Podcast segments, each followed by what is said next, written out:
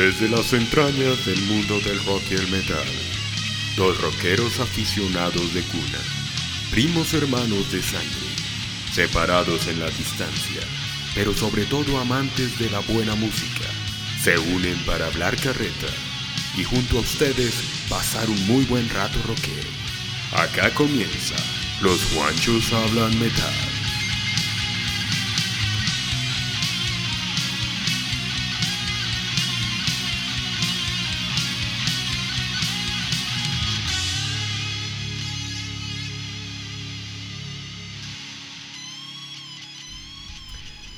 Bueno, como siempre, bienvenidos a un capítulo más de Los Juanchos Hablan Metal.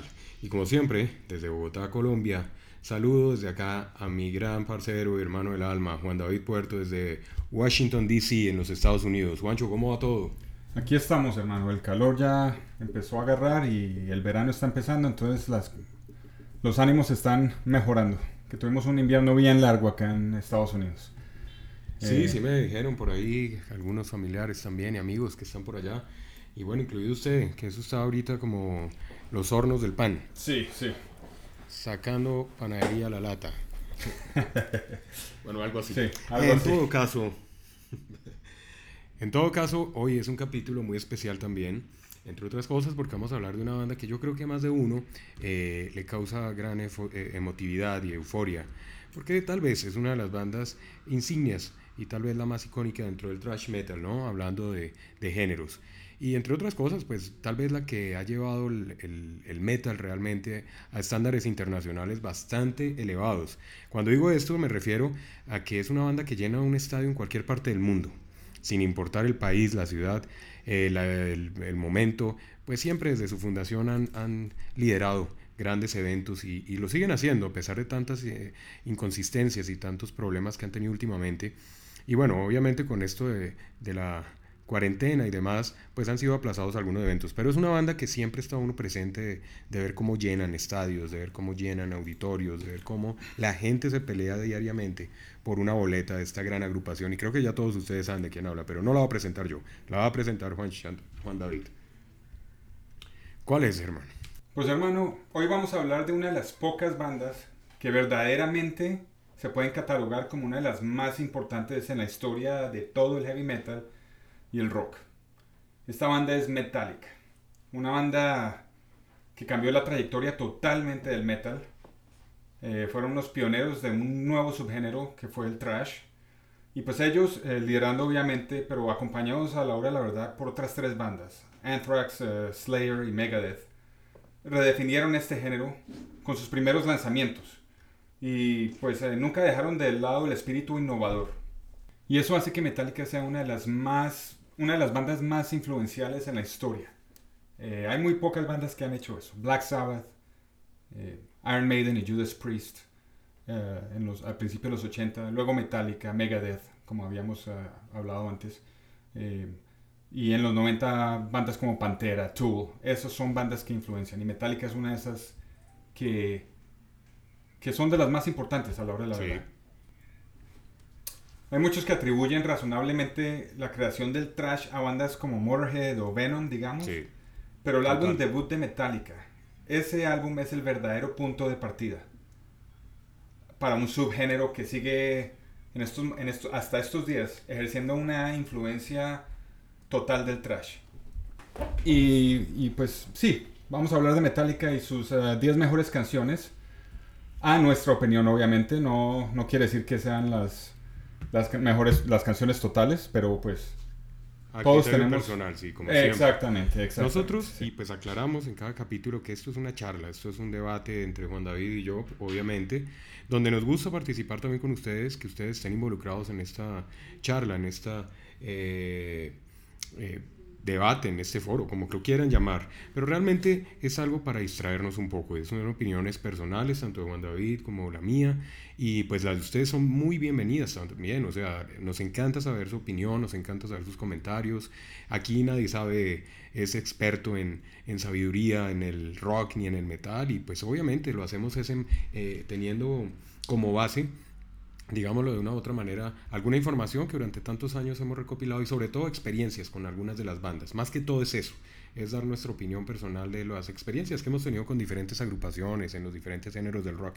Y por eso es que ustedes también hacen parte de esto y nos encanta saber también su opinión. En ningún momento, obviamente, estamos generando eh, ningún criterio general, sino muy bien personal y, y la idea es que sea una charla muy amena y muy relajada. De eso se trata esto de los guanchos de hablar metal. Entonces, teniendo como cuenta eso, pues vamos a empezar entonces. Hoy tenemos un conteo, o bueno, digamos un listado mejor, no un conteo, sino un listado de esas buenas canciones de Metallica y nos encantaría, entre otras cosas, saberlas de ustedes. Así que, por favor, háganoslas llegar a por favor, me recuerda, Ancho, el, eh, sí, los eh, diferentes medios para que nos hagan llevar su, su, lista y sus opiniones acerca de sus 10 mejores canciones de la agrupación Metallica. metaljuanchos2020 arroba gmail. Ahí es donde vamos a recibir nuestros emails y... Eh, sí. Eso.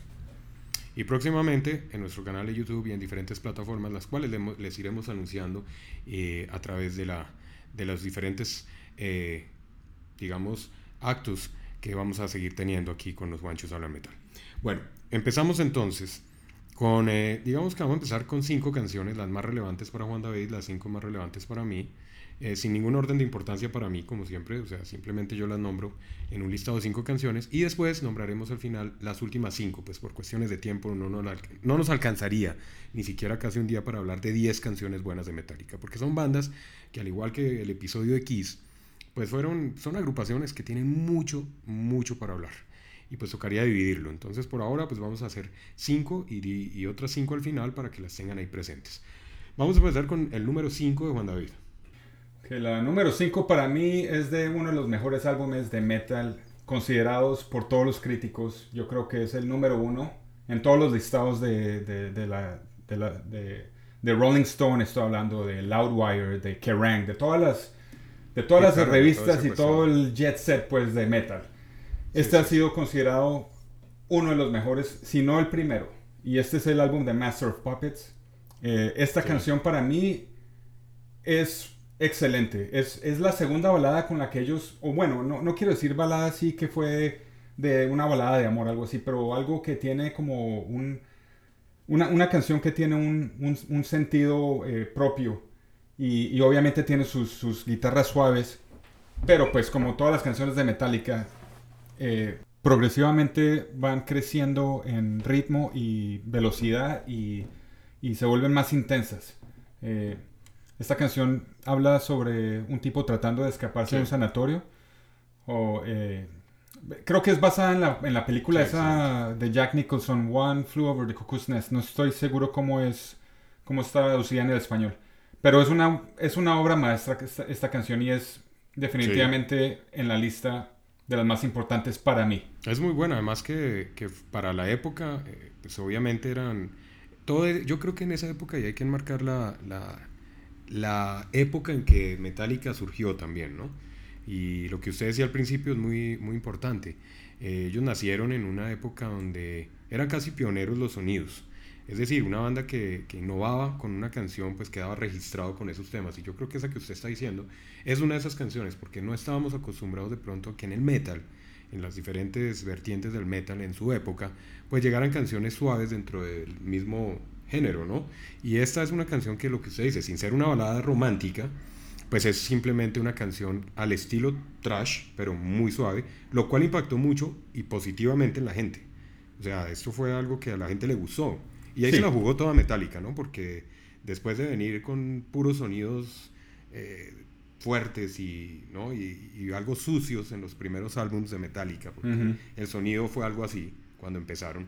Eh, y hay algunos conciertos, incluso en, eh, algunas presentaciones en vivo de Metallica en esa época de sus inicios, donde el sonido es bastante, cuando digo sucios, no es malos, ¿no? Digo sucios en el sentido de, de bastante de garaje, por decirlo de alguna Sí. u otra manera. Eso es lo Sí. que me quiero referir. ¿Sí? No De baja producción ni tanta sí. cuestión. Exacto. Eso me refiero cuando digo sucios. Y eso le gustaba a la gente. Eso fue lo que realmente yo creo que a Metallica también le impactó. Y viene este tema y obviamente baja como un poquito la, la onda y le meten un poquito más de, de suavidad en las líricas y en toda esa cuestión.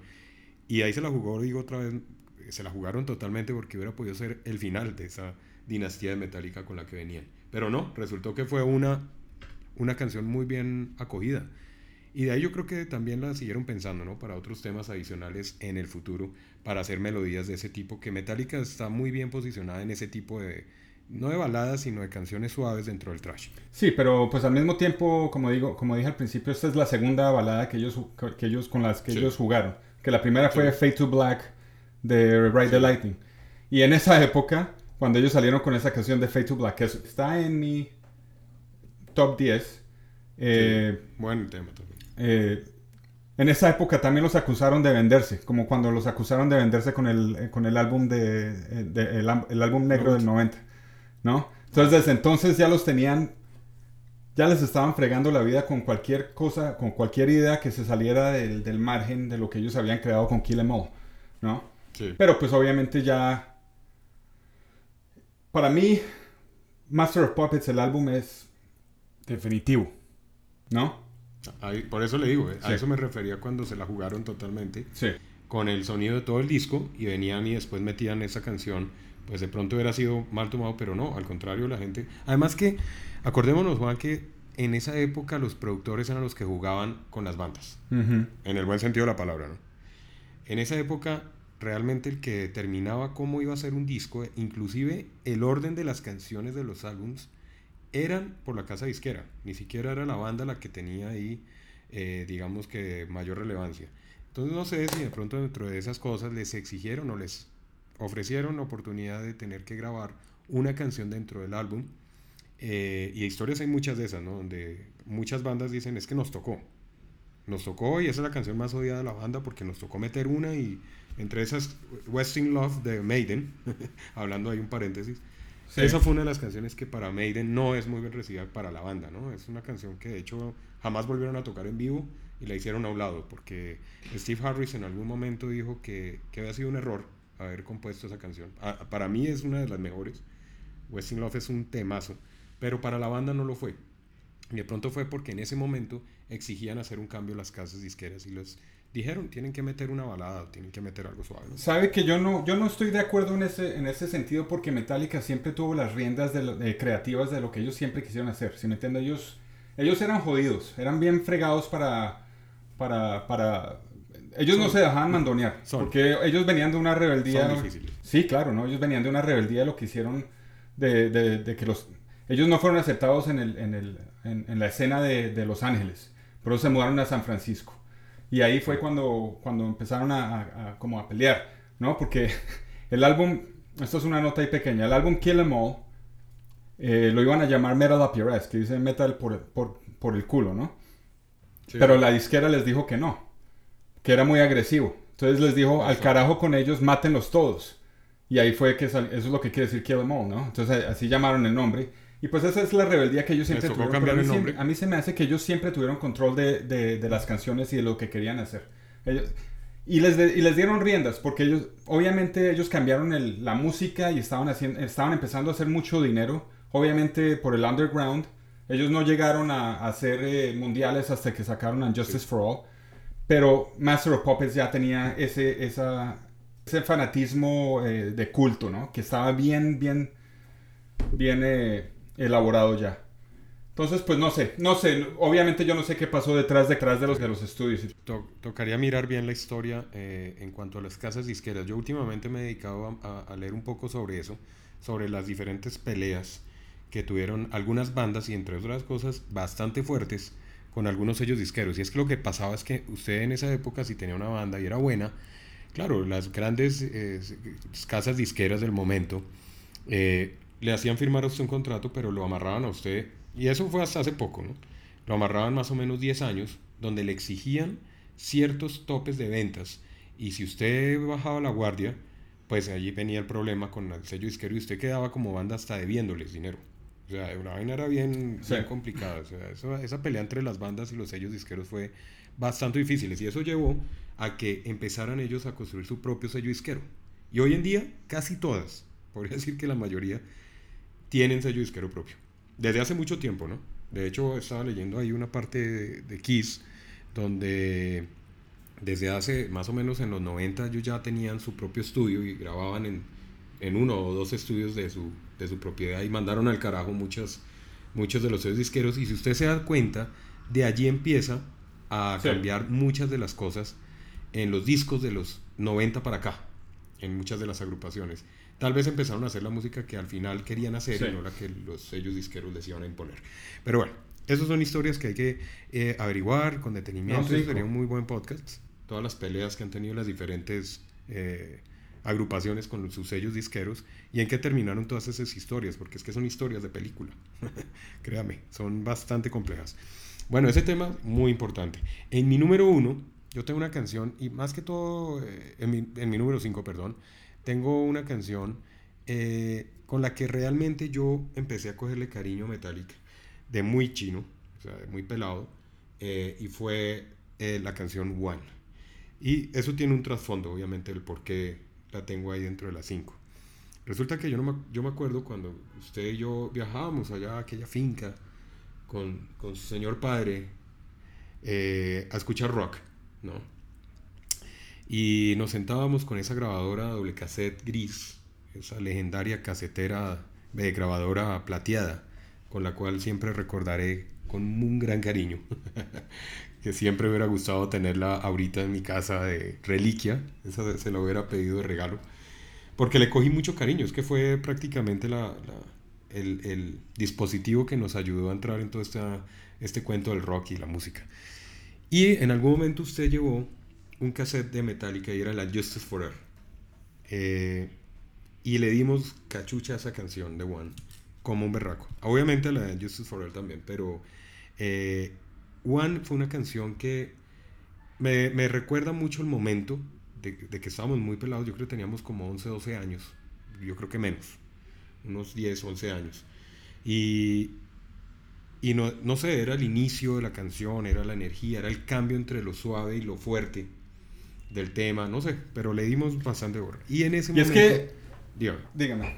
No, pues le iba a decir, es que en esa época también nosotros estábamos empezando a experimentar Metallica, porque claro, yo, yo, yo, yo en las cinco bandas favoritas, yo no nunca los meto porque yo a esta banda me, me costó trabajo eh, afinarle el oído al estilo de música, porque nosotros, nosotros escuchamos vainas más, más suaves. Era puro hard rock lo que escuchábamos. Sí, puro hard rock.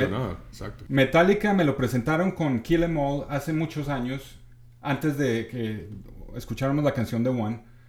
Mm. Y, y, y, todavía no le, no, le, no le hallaba yo sentido. A mí se me hacía que era un desorden musical que, no, que todavía no podía yo encajar, ¿no? Porque yo siempre era basado en el blues y obviamente en el hard rock, sí.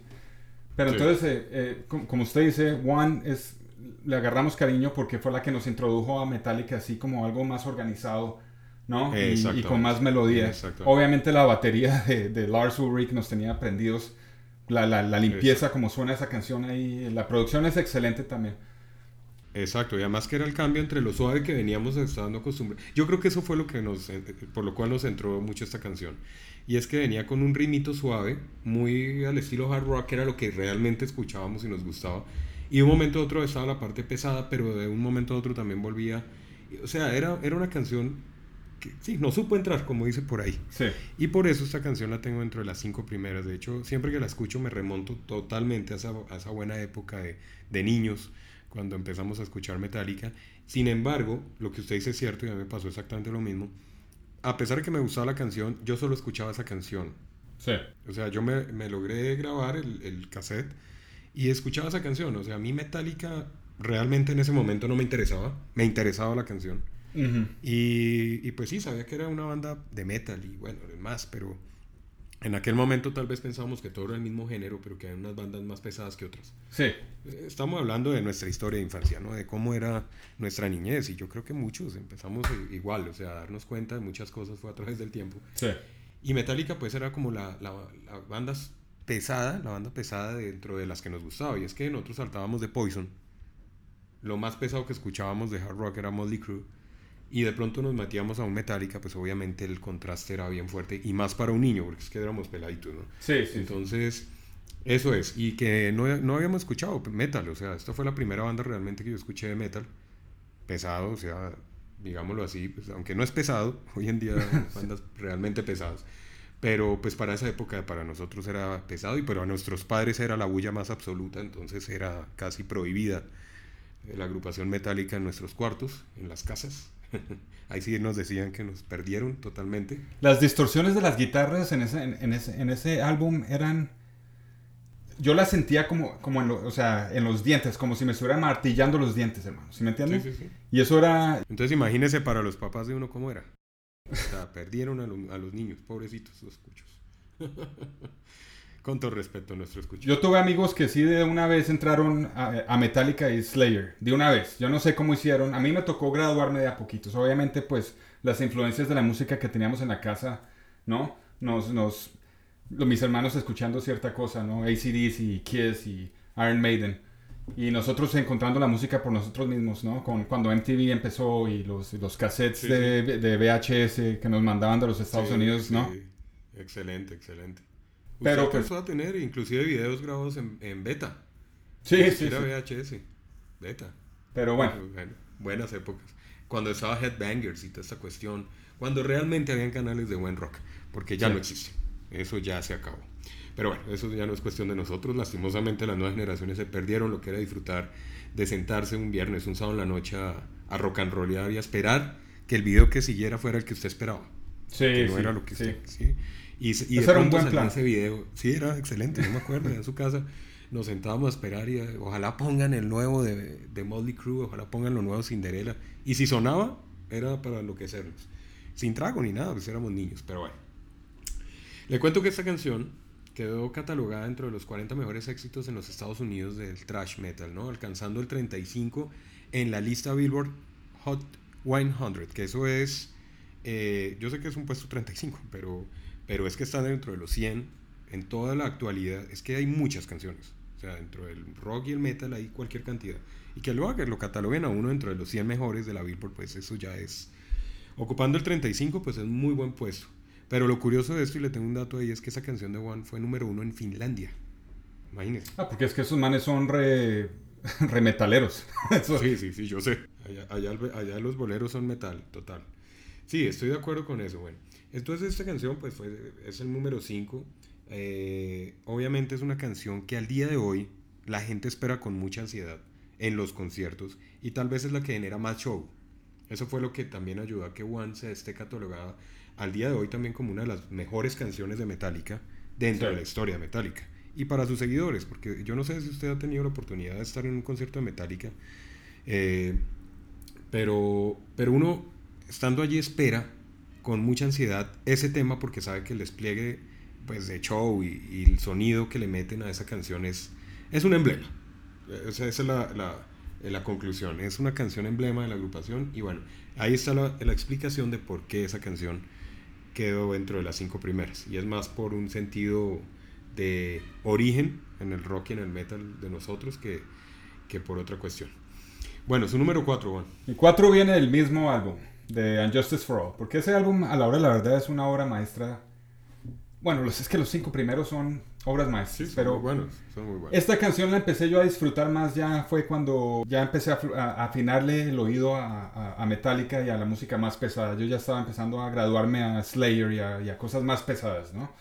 Eh, pero yo ya estaba llegando a los 20 años, ¿no? Ya estaba empezando, bueno. Esta canción para mí es... Es que es, es difícil de explicar. eh, porque la música es especialmente intricada, ¿no? Tiene unos Sí. movimientos y unas firmas de ritmos así eh, difíciles y, y- y pesados. Y es la canción que empieza el álbum. Ellos para empezar álbumes escogen las mejores canciones. Sí, claro.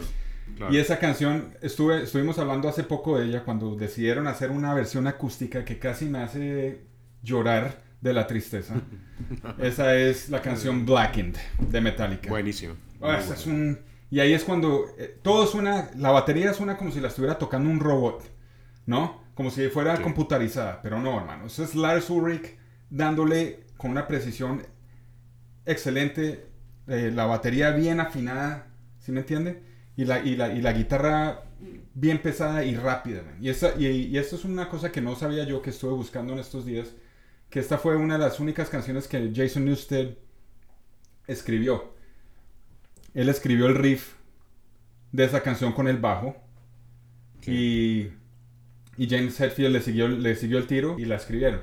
El único problema que ha tenido este álbum y ha, y ha, sido muy criticado es que las gamas de, de, los bajos no se notan. ¿Usted sí, ¿Usted sí ha escuchado eso? Sí, sí, que, sí, sí, es que, muy- que Lars Ulrich no. y, y James Hetfield le bajaron a los bajos y no los dejaron sonar por todos lados, por, por ningún lado. Hubiera sonado espectacular, se hubiera tenido más relevancia los bajos en el Sí, sí. Lo que pasa es que, y lo que estaba leyendo yo, es que Jason Newsted también escribió que él fue muy, muy, no tenía mucha experiencia en cómo, cómo tocar el bajo y él, y él tocaba todo lo que tocaba James Hetfield. Entonces por eso se perdió tanto. Eh, yo pensé que fue de rabonada de Hetfield y Ulrich que, que quitaron el bajo como para, no sé, algo había, algo había- relevancia a ellos. Sí, exactamente, pero no fue así. Lo que pasa es que el tipo escri- tocaba la mis- las mismas notas que tocaba eh, eh, James Hetfield, ¿no? Entonces el bajo se perdió en las gamas. Y bueno, eso es una nota ahí pequeña, pero esta es mi número 4, una de las mejores canciones, pesadísima, bien hecha. No, excelente tema también. Es que lo que pasa es que lo que usted dice es cierto. En los primeros álbumes de Metallica, y eso fue lo que tal vez cuando llegó el álbum negro, eh, generó tanta controversia, es que hubo un cambio de, no solamente musical, sino también en producción. Y ahí ya empezaron a darle relevancia a, otros, a otras cosas que de pronto en los anteriores álbumes no le habían dado. Pero Sí. hablando de, de mi cuarto, eh, de mi cuarto tema, en importancia metálica a criterio propio, viene precisamente el álbum negro. Yo, yo no sé ese álbum porque genera, en mucha gente genera mucha discordia y mucha, eh, no sé cómo decirlo, mucha eh, sentimientos encontrados. Y tiene mucho detractor, o sea, hay gente que no le- lo odian, o sea, que no le gusta y Lo odia, les sí. cuesta y no les entra y definitivamente ahí perdieron a Metallica. Y bueno, a mi criterio, humildemente, para mí es uno de los mejores. No, no, no mirándolo desde el punto de vista eh, de trayectoria de Metallica musicalmente, ¿sí? O sea, saliéndose de- independientemente de lo que venía haciendo Metallica. Pero es un álbum que si uno lo escucha tiene muy buenos temas. De hecho, dentro de los 10 hay muchos de ese, de ese álbum que me encantan. Y, y que escucho seguido. O sea, yo dentro de toda la discografía metálica, de los que más escucho es del álbum negro, realmente. Sí. Y no estoy hablando de Enter Sandman, o sea, no, aunque fue, hago un paréntesis ahí, Enter Sandman está dentro de los 10, también por una relación que, que tengo de, de experiencias en, en toda mi trayectoria de vida, y es que Enter Sandman de ese álbum fue la, digamos que una canción la cual definitivamente empecé a ver a Metallica como una de mis bandas eh, predilectas para escuchar en aquella época, y estoy hablando del año 90 más o menos, ¿no? Sí. Eh, cuando salió este álbum era muy difícil acceder a comprar un acetato, a comprar un, un CD era menos, mucho más difícil. Primero por los costos, ¿no? Eran bastante costosos pues para un niño. Tenía Sí. uno que ahorrar 11 es como dos meses, dejar de comer y, y demás. Que si uno le pedía a los papás en esa época, no es como ahora que les piden y les dan. En esa época decían no hay y no había. y Sí. le tocaba uno esperar Navidad para poder pedir un, un CD o alguna cuestión de esas. Esas eran nuestras historias como andaba. Y llega este álbum negro y Ahorrarse la, la- el- el- la plata de los almuerzos y gorrearle a los amigos. Sí, las 11. Sí, sí, sí. Para poder comprar Las un 11, CD. Sí, sí, sí, así. Por eso digo, a mí me tocó eso. Y yo me acuerdo que llega este álbum y me voy a la casa de un amigo eh, de la familia. Y resulta que tienen el acetato del álbum negro, casi me pongo a llorar. Yo lo quería, yo, yo quería porque en radio Enter Sandman fue una de las canciones más sonadas, ¿no? Sí. Eh, entonces, eh, este álbum, el, que fue el álbum negro, pues causó en mí algo muy, eh, digamos, muy impactante y fue que esa canción me sonaba tanto y tan seguido que yo la amé. O sea, llegué a amar Enter Sandman. Pero tuvo una particularidad y es que cuando pude escuchar el resto del acetato, me lo prestaron en esa época para grabarlo, ya dejó de gustarme tanto Enter Sandman y me empezaron a gustar otras canciones adicionales a esa. Que si uno se pone a mirar, realmente es un, una- un álbum lleno de canciones fantásticas. Y esa canción de Set Throw es una locura. O sea, y en esa época aún más, cuando estaba recién lanzada, ya está un poquito quemada y trillada, ¿no? Sí, sí. En su momento era una canción con una energía diferente, por eso vuelvo y digo, diferente a lo que venía haciendo Metallica dentro de sus lineamientos, Pero para ese álbum era una canción perfecta, selecta. O sea, para mí era escuchar esa introducción, para mí, yo, no, yo me acuerdo que yo me encerraba en el cuarto a escuchar esa canción. A todo la volumen, y sí. volví y la ponía. Y la volví a poner. O sea, Sí. podía escucharla siete veces seguidas. Alguna vez la duré, duré escuchándola todo el día, de lo mucho que me gustaba. En este álbum sí tuvo mucho que ver que ellos dejaron ir las riendas de, de- de control de la música y dejaron que el productor Bob Rock les de- los, de- los aconsejara. Porque ellos tenían, eh, los demos que tenían de Sad But True eran rápidos. El mismo riff, ese ta, ta, ta, ta, ta, y luego ta, ta, ta, ta, tarararara, ta, así. Lo tenían rapidísimo. El tipo les dijo, no, venga, venga. Bájenle un par de, de- de beats a la cosa Sí. y tóquenlo despacio y va a ser más pesado. Porque pesadez no tiene nada que ver con, con rapidez, Sí, no, no, sino no. con actitud y con, con- con el peso que tiene la canción y el ritmo. Porque eso es, eso es como batazos, ¿no? El- Sí, sí. el- el- las baterías. Sí, una- una- es una buena canción. Está trillada, obviamente, también, sí. Pero Sí, sí, por eso le digo. Pero esa sí la- que esté trillada. yo como usted la disfruté bastante. Eso yo la- Sí, me encerraba sí, a- y le daba palo seguido. es muy buena. Una canción Es muy buena. Yo hoy en día a veces la escucho. Es que tiene una, unos cambios y una cuestión de energía muy, muy chévere, muy bacana. Pero sí, ella pasa a un segundo plano por lo quemada que la, la tienen. Sí. Y obviamente con obvias razones. Pero es una canción, y lo que usted dice de, de Bob Rock, ese es un gran productor que entre otras cosas tuvo que ver con muchísimas bandas.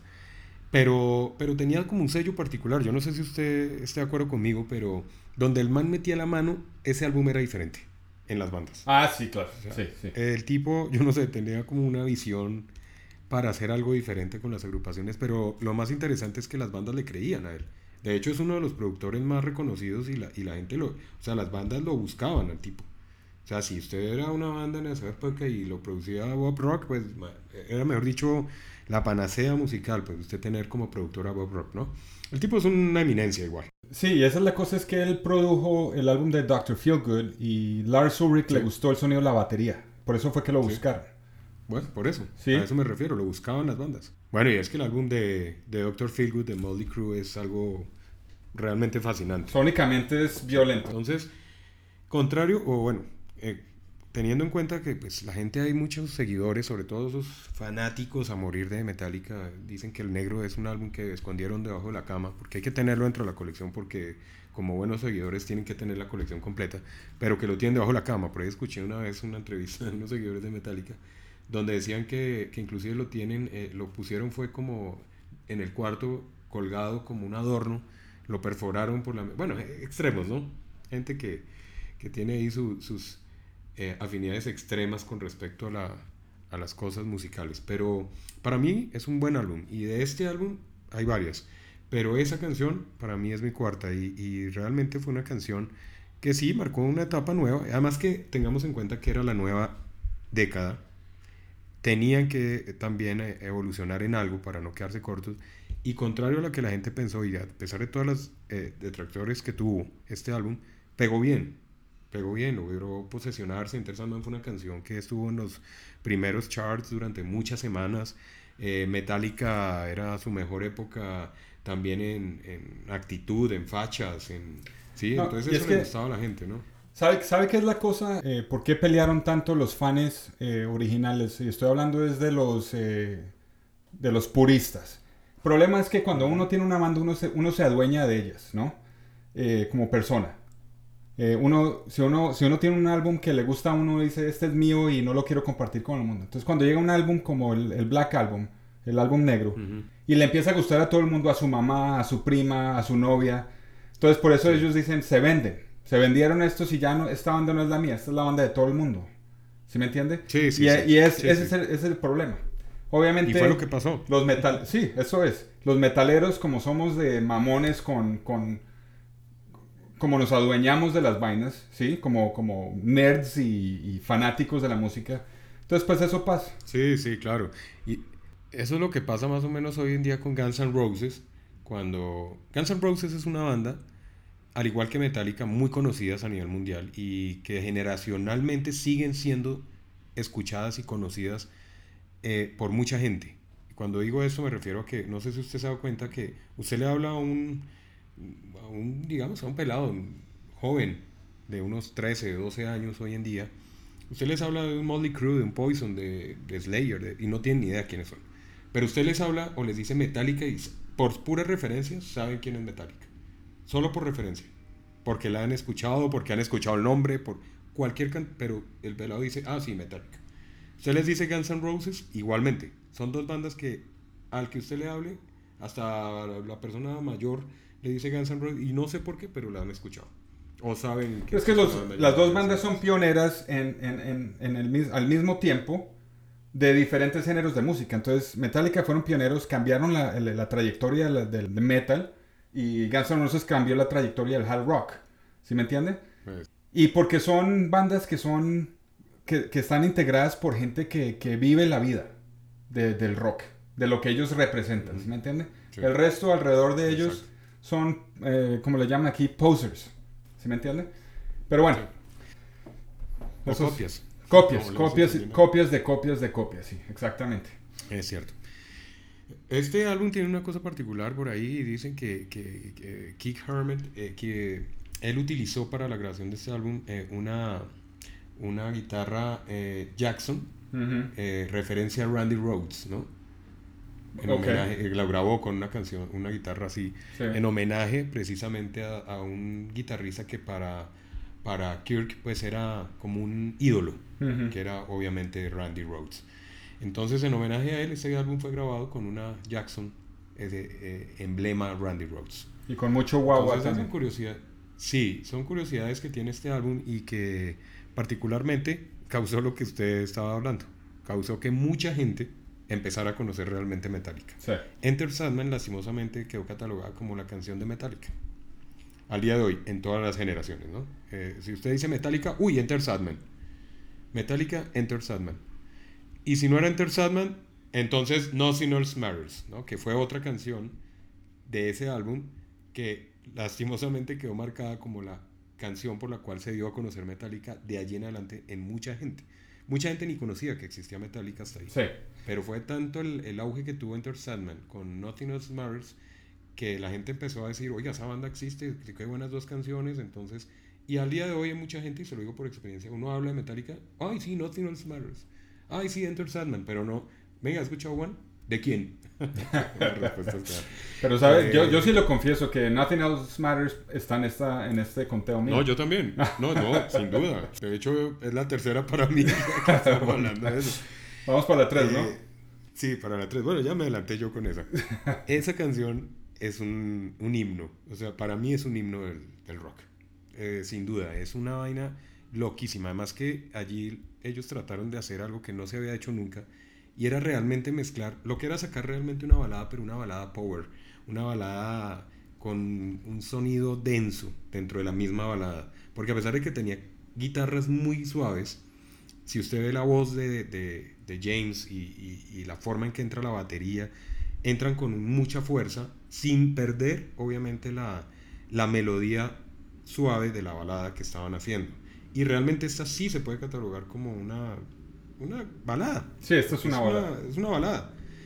Y, y, viene, además que es una balada con unos matices muy del hard rock, ¿no? O sea, dejando a un lado un poquito lo que fue el trash, pero tiene muchos matices de hard rock. Y eso fue lo que en, en su momento a mí me cautivó de esta canción. Porque usted sabe que yo el hard rock, hermano, eso para mí es parte fundamental. Pero eso me gustó, además que me gustaron los cambios, me gustó cómo se elaboró la canción, los diferentes matices que le dan, en fin, una, una gran canción. Esta canción, esta canción para mí, y, y, lo estuve pensando hace muy, muy, poco, porque me puse a ver unos videos, hay una pelada por allá europea que tiene un canal de YouTube, donde ella toca todas las canciones de metal en piano. ¿Ustedes saben quién es? Tiene que, le voy a pasar el dato y lo voy a poner en el link ahí para que la vean, porque la vieja es excelente. Ella toca Slayer, ella toca Master of Puppets, todo en piano, hermano.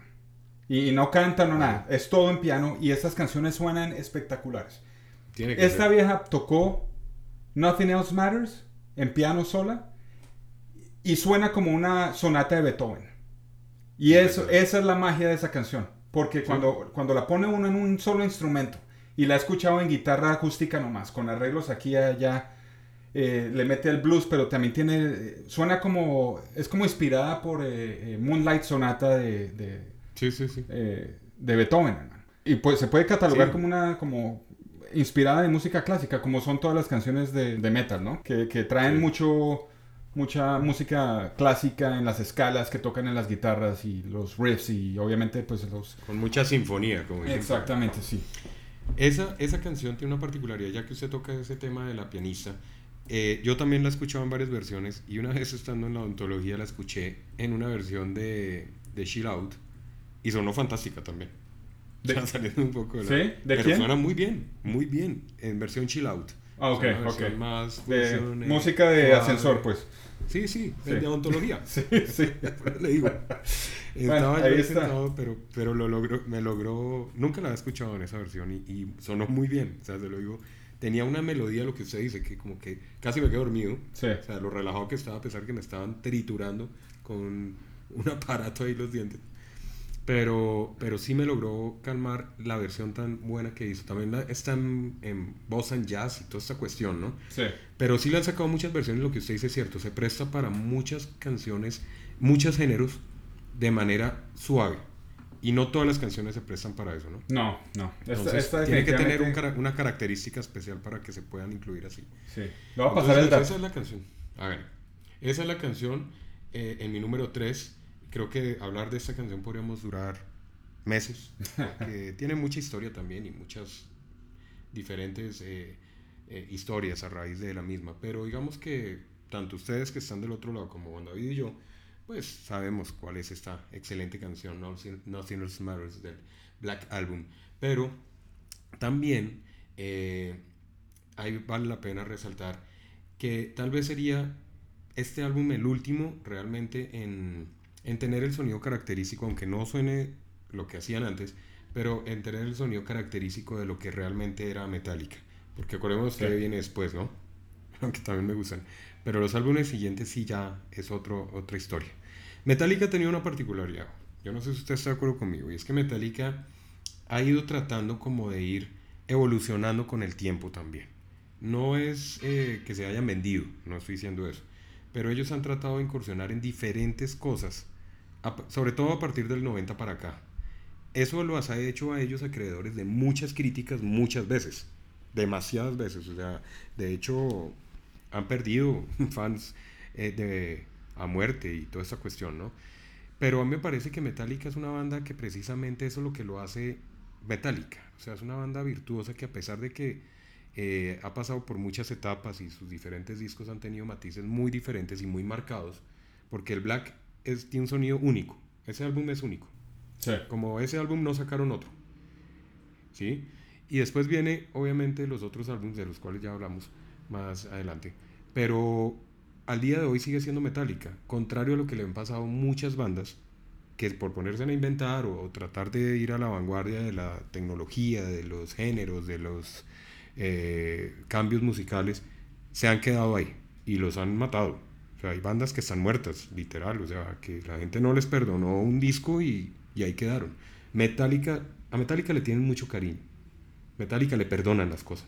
Yo no sé si usted se ha dado cuenta de eso. Metallica le perdonan. Metallica puede sacar un disco malo y en el siguiente vuelven y lo aman. El problema que, que yo veo con estos álbumes no es que sean malos. eh, por ejemplo, Road y, eh, Load y Reload no es que sean malos. Ahí hay canciones que yo escucho y me, me gustan, me gustan. Sí, a mí también. Eh, pero pues, a la hora de la verdad, no, ellos no fue que...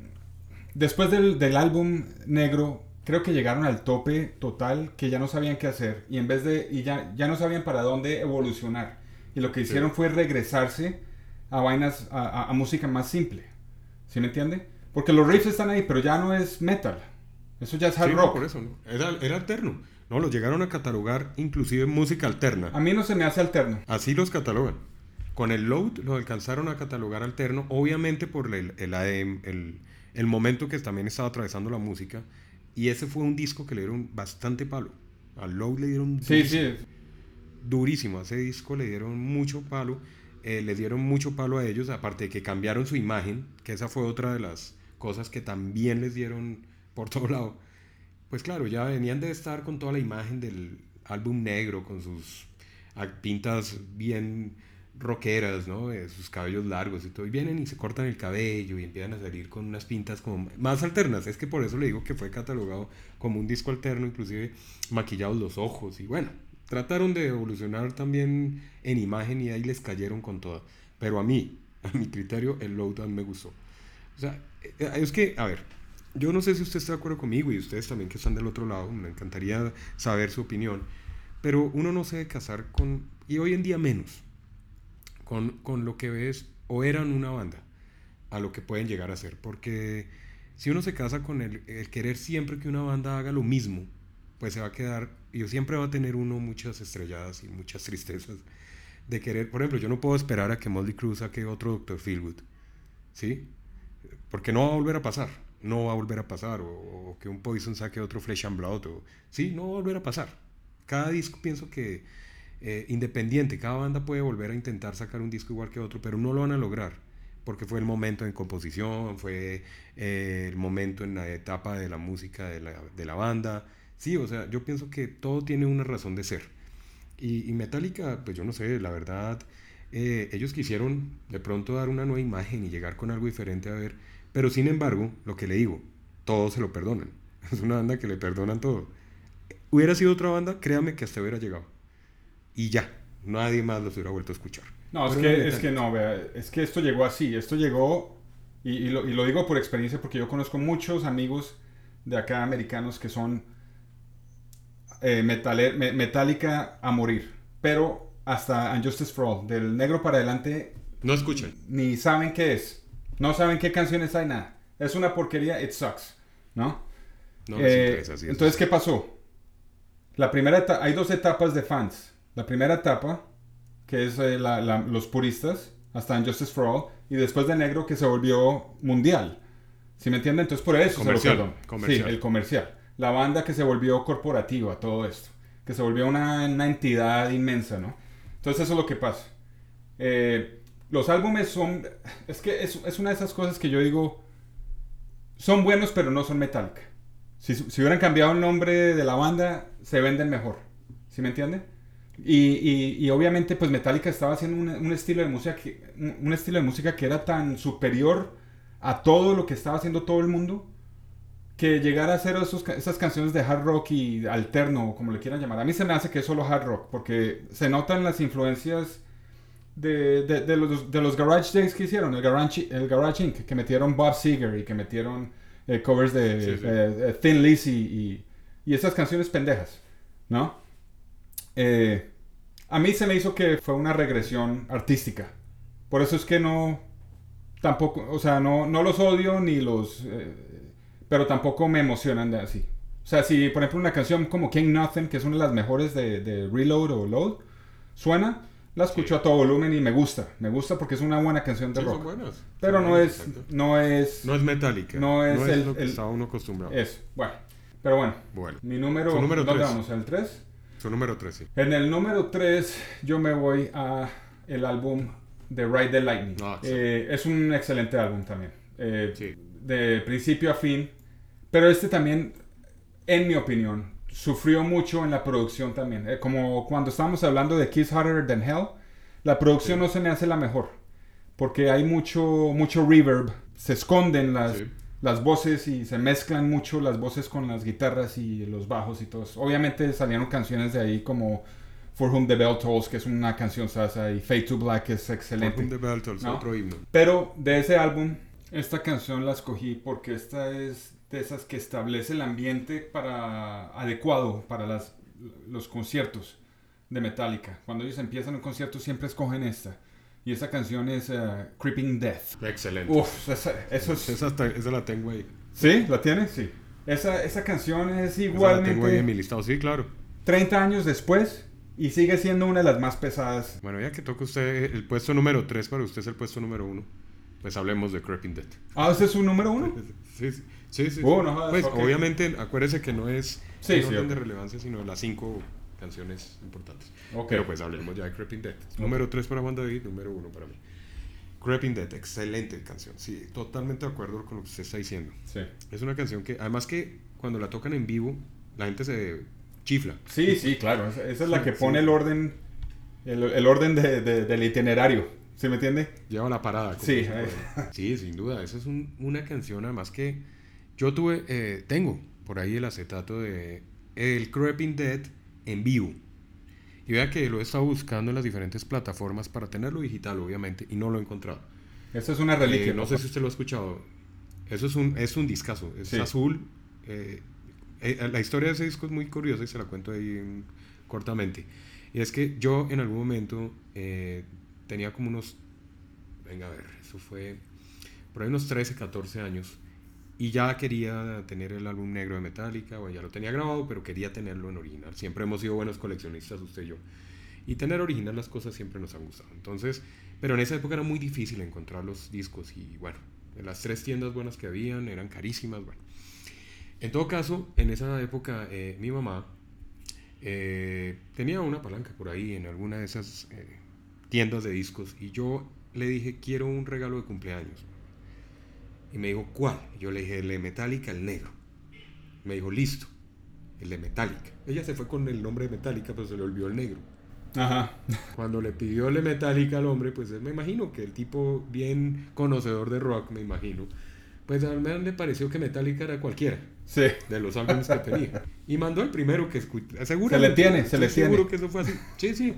Eh, Obviamente fue como el teléfono roto. Yo dije Metallica el negro, mi mamá se le olvidó lo de negro, solamente quedó Metallica. Y pues el hombre llegó allá y dijo, oiga, ¿quién está el disco de Metallica que necesito enviar para allá, para una casa?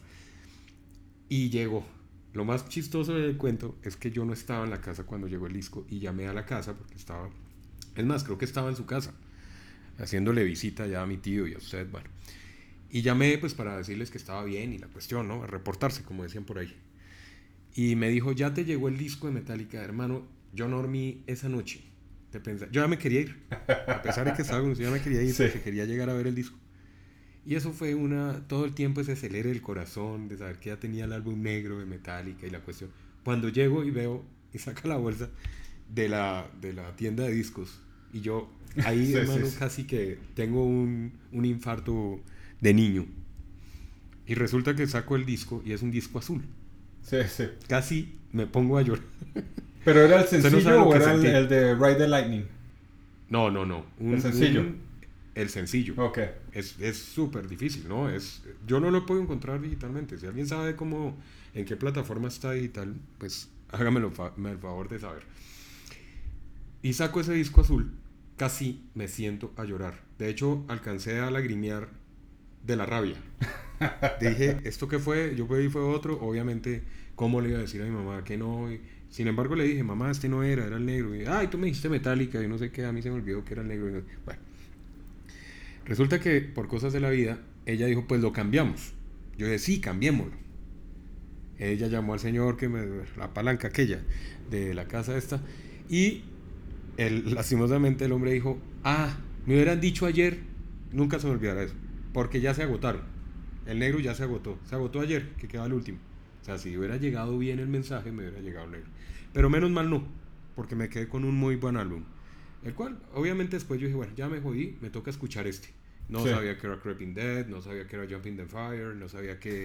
eh, bueno, tenía muy buenas canciones. De hecho, solo vienen tres canciones por cada lado. Cada canción bastante larga, porque le meten sus buenos arreglos. Es un muy buen concierto y amé ese disco. Y amé, desde ahí empecé a amar a Creeping Dead. Esa canción en versión en vivo es la cosa más loca que existe. Es, sí, O sea, en es- vivo es una de las más poderosas. Eh, sí, es. ah, es- Y allí empecé y ya después no quería que me lo cambiaran por el negro.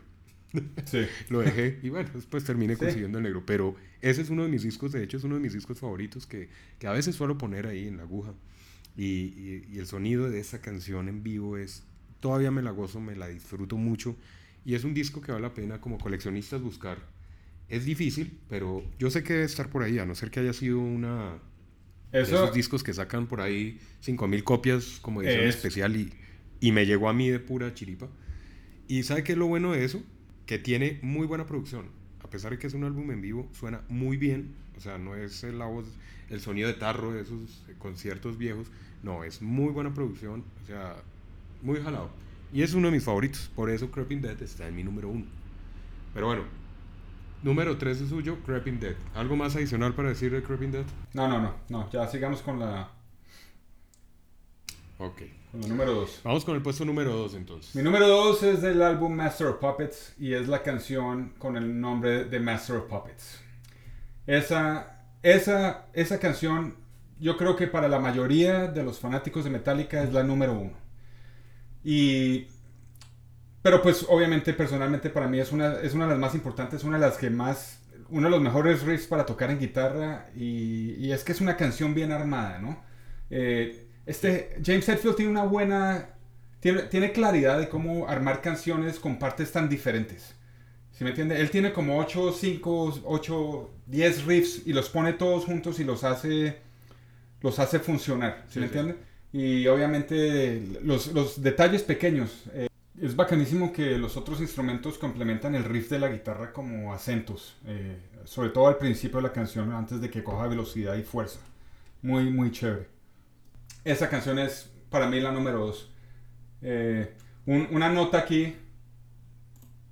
Sí, y tengo una nota aquí que, que, que, descubrí hace muy poco, es que el ingeniero Fleming, eh, lo que hizo para grabar esa canción y ese, esa canción para que quedara bien compacta y bien hecha, el tipo lo que hizo fue desacelerar la cinta donde estaban grabando y, y, en, y entonar las, las, guitarras y los instrumentos eh, más eh, unas notas más bajas y luego acelerar la, la, la, producción, la cinta al final, sí. para la producción final, para que sonara todo bien compacto y bien hecho. Ellos eran tan ¿cómo se dice? Eh, mamones en cuanto a, a, lo que querían hacer, que ya todo lo tenían planeado. Los demos de ellos eran casi terminados, eran canciones terminadas casi. Que ¿no? las tenían en la cabeza totalmente. Sí, o sea, sí. Ellos, eh... Mucho, muchos de los artistas llegan con demos mediocres y luego llegan los productores y empiezan a, a moldearle las canciones. ¿Por qué no le quita este coro y se lo añade allá? O, ¿No? No, estos llegaban con las canciones completas. Y, y ya listas para producir. La mayoría de las veces. Sí. Y esta canción es una de esas. El lo único que hicieron fue esos truquitos así como para hacerla, hacerla que sonara mucho mejor. Eh, sí. Y otro, otra nota de esta canción que se me hizo interesantísimo es que Cliff Burton, el bajista, eh, obviamente uno de los mejores bajistas en la historia, le dio la idea a Lars Ulrich que escuchara al baterista eh, Stuart Copeland de, de Police que es uno de los mejores bateristas, eh, ¿no? Bien entrenado en jazz y todo eso, y, y, reggae. El tipo es un baterista estupendo. Y le dijo que, que tomara una, la canción Synchronicity y que se la metiera, que le metiera ese ritmo a Master of Puppets. Y, y así formaron la canción. Una de las mejores canciones para mí. Y pues para la mayoría de los fanáticos y los críticos, a mí se me hace que esta es la canción número uno para, para sí, todos. Es, es sin duda un himno. Sí. Un himno. Y es otra canción que en vivo la gente espera con mucha ansiedad.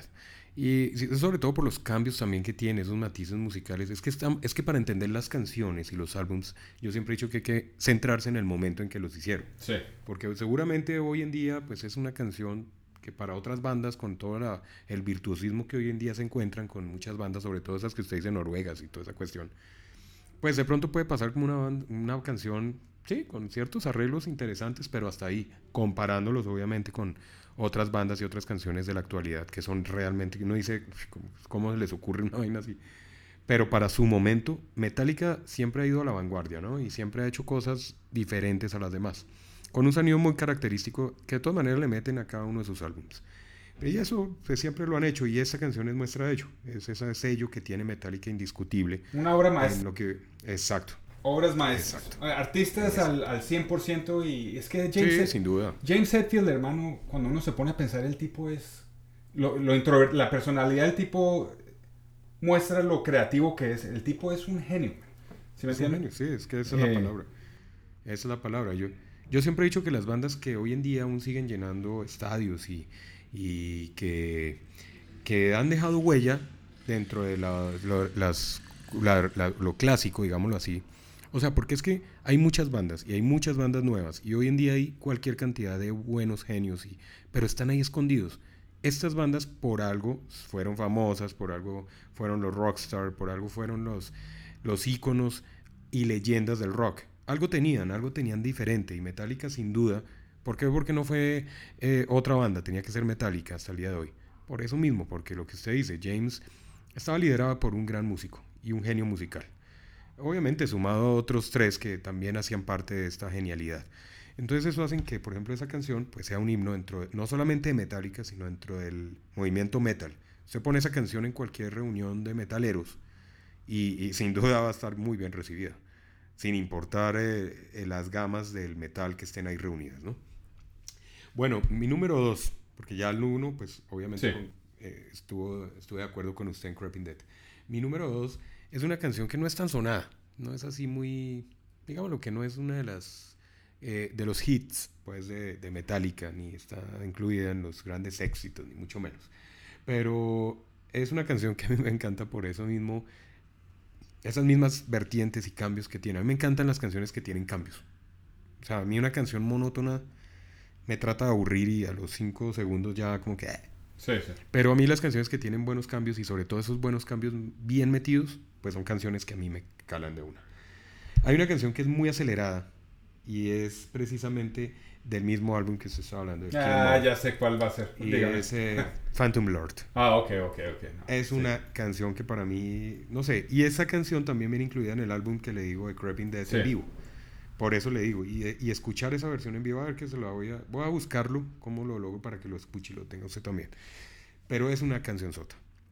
De hecho, el Killer Mall hay varias canciones buenas, pero esta en versión en vivo fue otra de las canciones que me cautivó de una y, y la solía escuchar. Me dicho, ese disco le di bastante, bastante palo. Y le sigo dando todavía. Y cuando voy a escuchar esta canción la escucho en vivo, no la escucho en la versión original. Siendo muy buena también. Pero me gustan más los matices que le dan en ese disco. Y es una canción súper, súper buena. Pues a mi concepto, obviamente, es una, una canción que en, su inicio, pues, eh, fue una maqueta. No, yo creo que ni siquiera iba a ser incluida dentro del, del disco, pero al final, pues, la hicieron incluir. No sé cuántas veces la han eh, tocado en vivo, no, no tengo esa relación, pero creo que no es una canción de las más sonadas de ellos. Simplemente digo que debería ser, porque sí sería una canción que si la, la generaran más seguido en los conciertos tiene muy buena adrenalina. Ese es mi tema número dos prácticamente, Phantom Lord. Sí, una canción. Una canción sasa del álbum también. Yo no incluí en las número 5 porque pues obviamente Kill Em es un álbum eh, que empezó la explosión de Trash, ¿no? Y hay que darle mucho crédito a Dave Mustaine. Eh, él merece crédito por Kill Em la verdad. Eh, él trajo ese último golpe a Metallica. Porque yo escuché la versión original de Hit the Lights en la composición esa de Metal Massacre del 82. Y esa fue grabada con un guitarrista llamado Lloyd Grant. Creo que era jamaiquino el tipo. Eh, pero no para ser muy sí, sí. duro con la banda, pero no sonaban igual, eh, sonaban como si fueran una banda de garaje que estaban cubriendo a Diamond Head. Y hasta que no apareció eh, Dave Mustaine, eh, los riffs no estaban ahí. Él fue a lo largo de la incorporación de Cliff Burton los que ayudaron a apretar la musicalidad de Metallica como son ahora, ¿no? Y desde ahí, desde ese entonces, James Hetfield y Lars Ulrich han llevado la antorcha y las ideas de Dave Mustaine con ellos. Porque él, él ayudó a definir esa, esa, esa banda a la hora de la verdad. Eh, sin quitarle crédito obviamente a, a, James y a Lars, ¿no? Pero Dave Mustaine tuvo mucho, mucho que ver con lo que, lo que se convirtió en Metallica, pues. Esa es otro, otra historia. Uh, esa historia es bastante interesante. Pero mi número uno, ahora que voy a esto, y hago referencia a, a, lo que voy a decir a, Megadeth, es que esta canción para mí, si yo tuviera que resumir así, en un paquetico, que alguien me preguntara, ¿qué es thrash metal para usted? Yo lo hago con dos canciones. Una, pues obviamente no es metálica, es Megadeth. Mm. El thrash metal está definido con esta canción para mí, en mi opinión. La canción de Megadeth es eh, Poison is the Cure de Rust in Peace. Esa canción para mí es una de las mejores canciones rápidas y agresivas y, y es una locura esas, esos dedos volando por todos lados de Dave Mustaine mientras canta y los solos de guitarra y los bajos. Esta canción para mí es espectacular. Bueno, usted se ha puesto a pensar qué hubiera pasado si Dave Mustaine no se hubiera ido a Metallica al día de hoy. Uf, quién sabe, man. Eso... Yo creo que bueno, eso, eso independiente que se hubieran entendido los dos genios, porque ambos son genios, ¿no? James y Dave Mustaine. Eso hubiera sido difícil. Pero yo creo que ese acople hubiera salido algo muy interesante.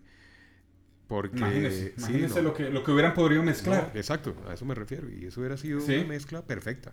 Perfecta, no hubiera habido una... Porque es que Megadeth ha sido bien consistente con su producto, ¿no? Sí, el sonido es característico. O sea... Es un, un, disco de Megadeth, contrario a lo que le ha pasado a Metallica, Megadeth sí siempre, o en su mayoría de álbums, ha mantenido siempre su parámetro, ¿no? De acuerdo, sí. Y usted escucha cualquier álbum de, de Megadeth, incluida la voz de Dave Mustaine, y usted sabe que es Megadeth. Independiente de que sea nuevo, el primero, el de la mitad, el de los 90, usted sabe que ese álbum es Megadeth. Y sabe que se me ocurre que puede haber un próximo episodio de Los Juanchos Hablan Mental. Vale la pena hablar de esta agrupación. Porque es un capítulo aparte. De Megadeth, claro, sí. Es un capítulo aparte y el señor Dave Mustaine tiene, yo creería que tiene más historia que los mismos Metallica. Solo él. Solo él, como Dave Mustaine. Entonces, sí, vamos a hacerle un capítulo especial para no pararnos ahí. Hoy estamos hablando de Metallica. Pero seguramente vamos a hablar pronto de esta excelente agrupación también que, que también a veces digo, bueno, si no se hubiera ido Dave Mustaine de Metallica, hubiera salido algo muy bueno.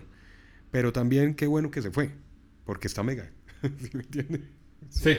Si no, no hubiera existido esa excelente banda. Pasó lo que, tenía que pasar y, y, pasó algo muy bueno, a fin de cuentas. Bueno, pero mi número uno, a lo que iba yo, es, es, para mí es una canción que define el thrash metal al, al 100%. Y esta canción es la que abre Master of Puppets. Es Battery. Buenísima. Eso es lo que define a Metallica con perfección, con, con eh, adrenalina en, en, las venas, hermano. Cuando uno escucha esa canción, empieza con su, flamenco, su guitarra flamenco suave. Y luego empieza a hacer riff de guitarra que es como si agarraran un, es como si fuera un puño así de acero, que tuviera como una, una bomba en las manos, ¿no? Lista a explotar, ¿me entiende? Y... totalmente de acuerdo. Sí, y cuando llegan, empieza el y la, y la batería dándole ahí detrás. Y llega el momento cuando abren los acordes, estalla la energía con la guitarra, el, solo de guitarra de Kirk Hammett, que es bien simple pero rápido y concreto. Se abre toca la guitarra y vuelven y agarran la energía y empieza. es como si lo estuvieran agarrando uno a puños. Esa canción para mí, hermano, sí. Sí, es, es la energía, la, la pesadez, el, el, sonido, que es como le traté de explicar antes, que se siente como si le estuvieran martillando a uno los, los dientes. Esa canción para mí define lo que es thrash metal a lo largo de la canción de, de, de Megadeth. Pero estamos obviamente, hablando de, de, sí. de Metallica. Esta es, esta es la mejor canción que, que ellos han hecho. Tienen muchas más, ¿no? Eh, esto es un, un solo sí, obvio, abrebocas de lo que es Metallica realmente, porque son bandas de culto ya. Son bandas que, que han dejado mucha leyenda y mucha huella. En muchas canciones, en muchos álbums, en, en muchas generaciones han marcado la historia y, y, han sido influencias también de cualquier cantidad. Acá en Colombia, por ejemplo, muchas de las bandas de los 90, la mayoría de metal, la influencia era metálica. Y estoy hablando casi un 100%. Sí. No sé hoy en día, pero en los 90, o sea, lo que fue del 90 al 97, más que todo, eh, banda que había de metal en, en Colombia influenciada 100% por Metallica. Sí, claro. Eso era Metallica al 100. Hay un, hay un álbum, de hecho hay un álbum que, si no sé si usted alcanzó a, a tener la oportunidad de, de, de escucharlo, y es un álbum de el primer álbum de Quimosis que se llama Niño Gigante. Bueno, sí, claro. Ahí está lo que estoy diciendo.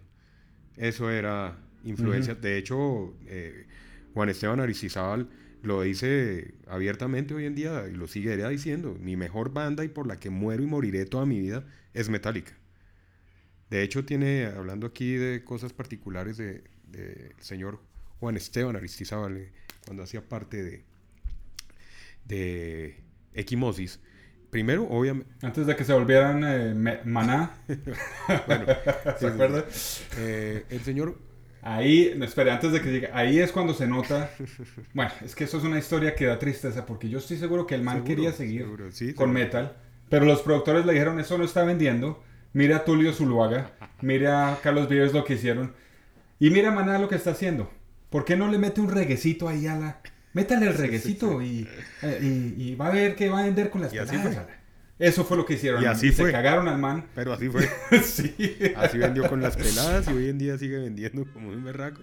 seguramente se hubiera quedado con lo que estaba haciendo. Vea, yo, yo fui uno de los, de los que peleé conmigo mismo cuando vi el contraste entre Niño Gigante y el Ciudad Pacífico de Equimosis. Sí. mire, para mí fue, porque yo esperaba que el segundo de Equimosis fuera mejor aún que el, que el Niño Gigante, porque ese álbum para mí es, yo lo tengo, de hecho lo tengo digitalizado, lo tengo en cassette, lo tengo, bueno, original.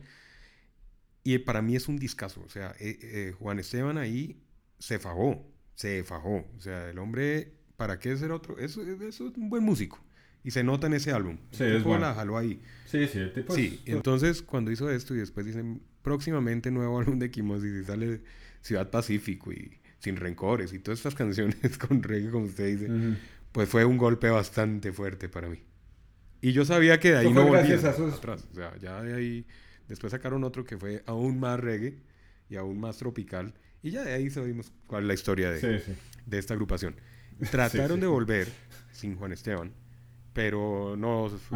O sea, pues están, están activos por ahí con nuevo vocalista. No estoy diciendo que sean malos, ni mucho menos. Obviamente, todos son grandes músicos, los eh, señores de Quimosis, pero, pero no sé, no, no, no es la esencia. O trataron de hacer lo que hicieron con el niño gigante y tampoco les pegó porque ya no es el momento. No sé.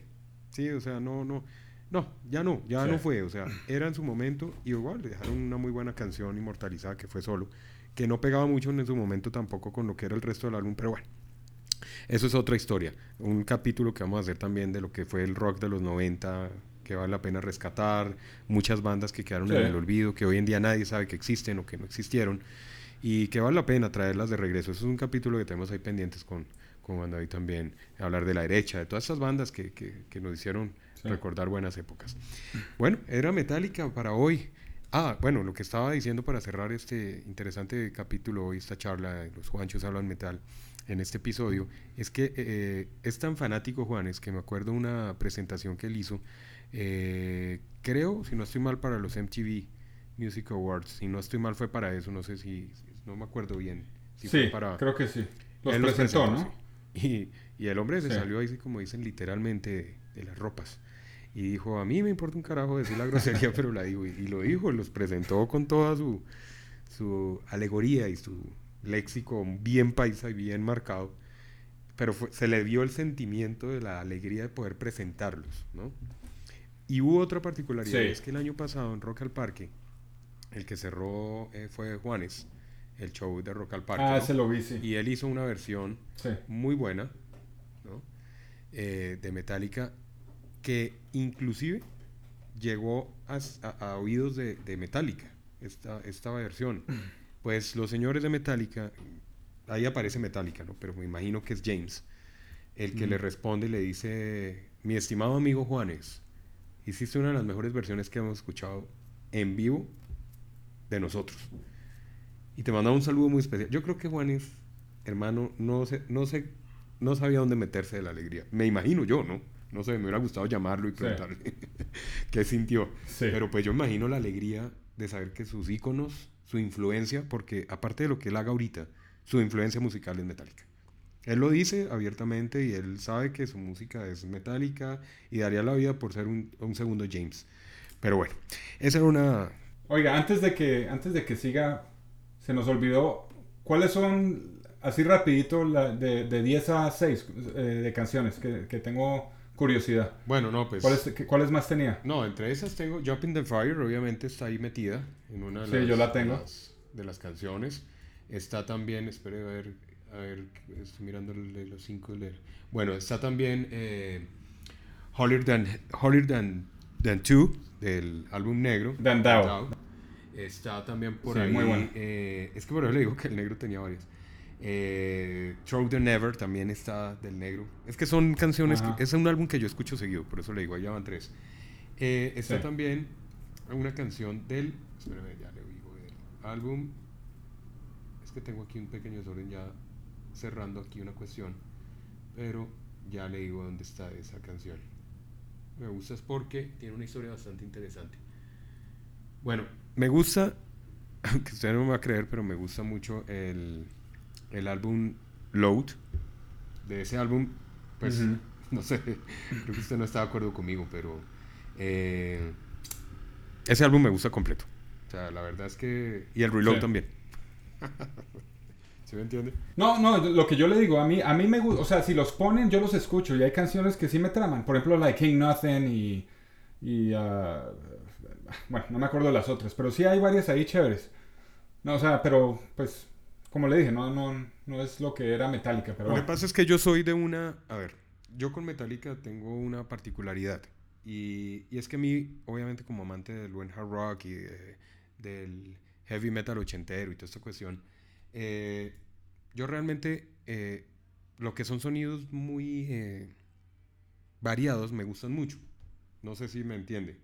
Por eso es que con Metallica Sí, me pasa eso. O sea, cuando sacaron el Load y Reload, cuando todo el mundo odiaba los álbumes que todo el mundo odiaba de Metallica, me gustaban.